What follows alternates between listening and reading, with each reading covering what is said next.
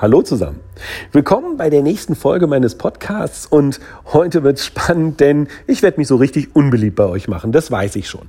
Die Folge nennt sich mal die neue bzw. die perfekte Aufstehzeit. Und worum geht's mir? Es geht darum. Und zwar, wir haben ja immer dieses Thema Evolution, das, was bei uns im Körper einprogrammiert ist, 40.000 Generationen Mensch. Alle die Dinge, die habt ihr schon gehört in den verschiedenen Podcast-Folgen oder in unseren Videos oder bei unserem Programm Deutschland lernt schlafen. Und jetzt ist es doch ganz einfach. Ganz ehrlich, warum sollte es früher Wochenende gegeben haben?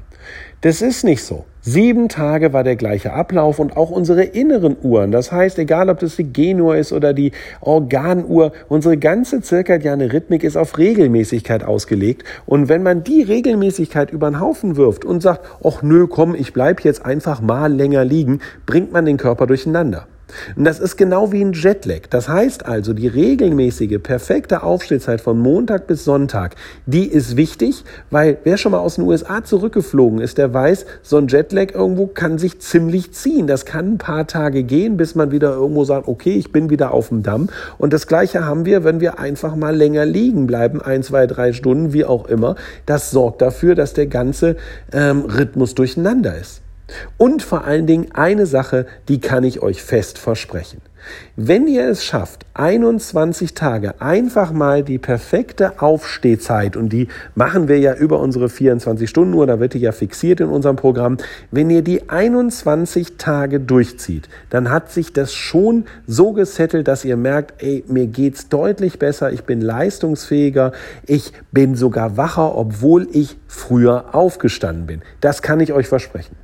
Und wenn ihr sagt, ach, ich weiß nicht und hin und her und so weiter, ich will euch kurz was sagen. Und zwar, kennt ihr die Brutzeit eines Huhns? Also wie lange sitzt eine Henne auf dem Ei? 21 Tage. Und was passiert in diesen 21 Tagen? Ja, nix. Das Ei ist eins zu eins identisch. Es sitzt das Huhn, ohne dass es eine Veränderung gibt.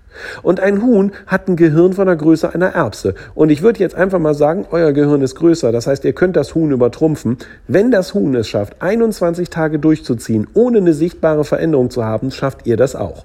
Nur in dem Fall wird die Veränderung schneller erscheinen und positiver sein. Macht das mal. Nehmt die perfekte Aufstehzeit und zieht es 21 Tage durch. Bleibt nicht am Wochenende liegen. Kombiniert es mit der Thematik der Morgenrituale. Kennt ihr aus dem Buch, beziehungsweise habe ich ja meine eigene Podcast-Folge zu. Und ihr werdet schon sehen, das ist ein kleiner Hebel auf dem Weg dahin, dass es euch deutlich besser geht, dass ihr wacher und fitter seid.